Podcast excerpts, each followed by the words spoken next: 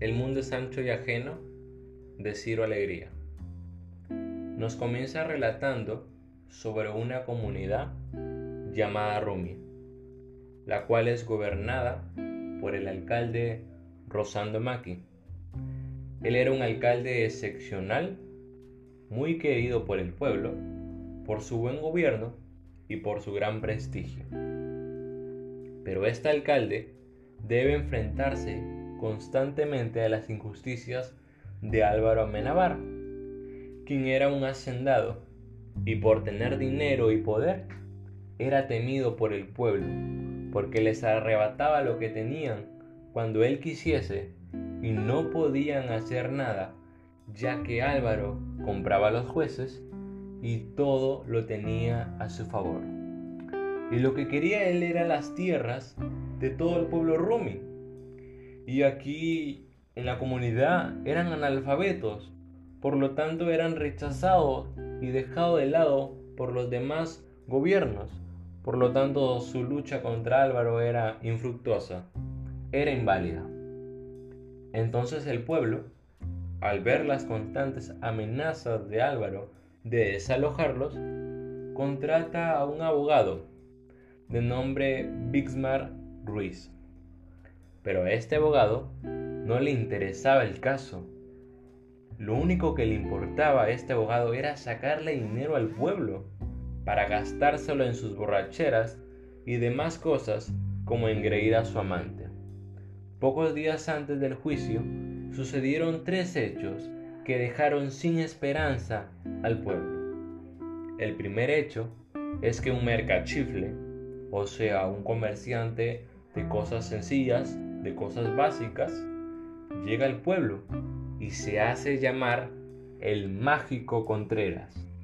Y aparece con el fin de ver y anotar a todos los que poseen armas con la excusa de que quería comprar una.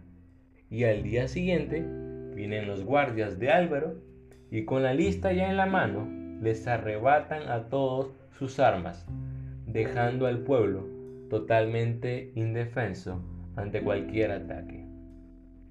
El segundo hecho es que Bixmar Ruiz, el abogado, se deja sobornar por Álvaro y deja abandonado el caso.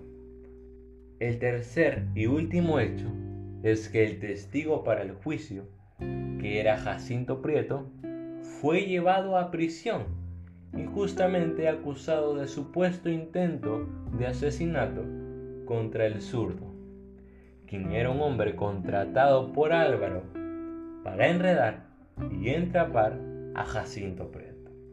Ante estos tres hechos, todo el pueblo quedó sin esperanza y por lo tanto perdió el juicio.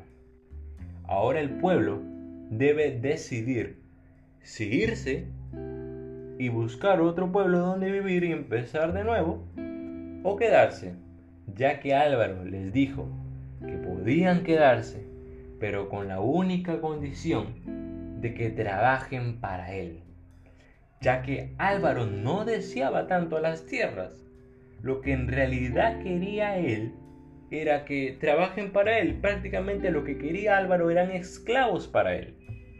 Y como en toda comunidad, antes de tomar la decisión importante de irse o quedarse, organizan una asamblea donde todos deciden que lo mejor es irse del pueblo, ya que ellos decían que preferían morir de hambre a morir de esclavos de este hombre tan tirano como Álvaro.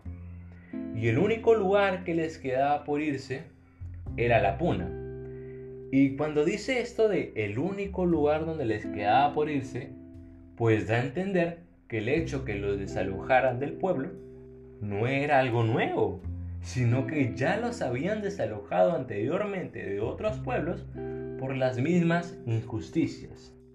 Y ya estando en la puna, el pueblo de Rumi ya estaba en poder de Álvaro. El día de desalojo, ese mismo día, Álvaro queda ofuscado, queda impactado, sorprendido de ver de que el pueblo no le rogó por quedarse, no le rogó por sus tierras, sino que se marcharon sin tomarle importancia. Esto, esto humilló a Álvaro, lo hizo estallar de ira y se desfoga tomando su ametralladora y disparándole a todo el que se mueva. A todos los que mató era su misma gente, ya que por suerte el pueblo ya estaba lejos. La vida en la puna, ahora el pueblo, la vida ya era muy dura. Habían tormentas y constantes lluvias que provocaban la muerte de los animales y que otros animales escaparan.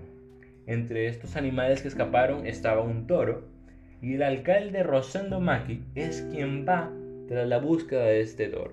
Y tras la búsqueda se topa con los establos de Álvaro, donde por su mala suerte es visto por los guardias y lo llevan a prisión, injustamente acusado de robo. En la, alcalde, en la cárcel donde lo encierran estaba Fiero Vázquez, un bandolero amigo del pueblo, y él tenía un plan para escapar de la prisión, y le comentó el plan al alcalde, pero el alcalde no aceptó, ya que tenía miedo no por su vida, sino miedo a que por su escape Álvaro tome represalias contra el pueblo. Cuando el fiero Vázquez escapa, los guardias le piden explicaciones al alcalde. Y el alcalde siempre con gran lealtad ante todo, le respondió que él estaba durmiendo y que no sabía sobre la fuga del fiero. Entonces los guardias, molestos, porque quizás Álvaro les iba a gritar que habían dejado escapar a este bandolero, los guardias con las culatas de sus armas golpean al alcalde hasta el punto de matarlo. Pasa el tiempo y un nuevo alcalde llega al pueblo.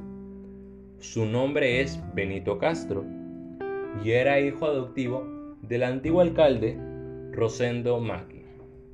Y Benito Castro, al igual que su padre, era un hombre honesto que con buen gobierno como alcalde era querido por todos, incluso por niños, ya que estaban olvidando o tratar de olvidar el desalojo que tuvieron tiempo atrás.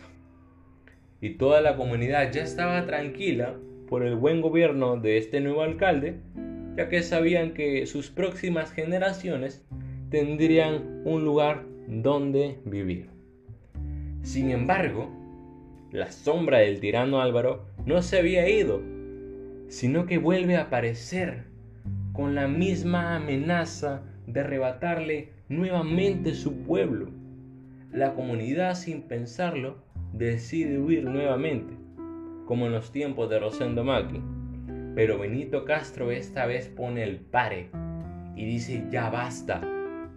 Luchemos por lo que nos pertenece, luchemos por lo nuestro. Pero la comunidad tenía miedo y decía que no, que, que no era necesario derramar sangre, que, el mundo es ancho, que, bueno, a esto se refiere que el mundo pues es extenso, que pueden irse a otro lugar y comenzar una nueva vida. A lo que Benito Castro responde a esta frase y dice que sí, que el mundo es ancho, pero es ajeno. Y hasta que no nos defendamos por lo que nos pertenece, nos van a seguir quitando lo nuestro. Así que la comunidad esta vez estuvo de acuerdo con el alcalde y se prepara para luchar. Llega el día del desalojo, el pueblo ya armado y preparado, y Álvaro con sus guardias y su ametralladora. En esta balacera caen comuneros y también caen guardias, hasta que Álvaro manda instalar su ametralladora. Y bueno, la novela tiene un final muy triste y es que las balas de esta ametralladora cobran la vida de los comuneros, quienes mueren heroicamente en defensa de su pueblo. Esto ha sido la obra de Cielo Alegría, El Mundo Sancho y Ajeno. Con todos, Gracias.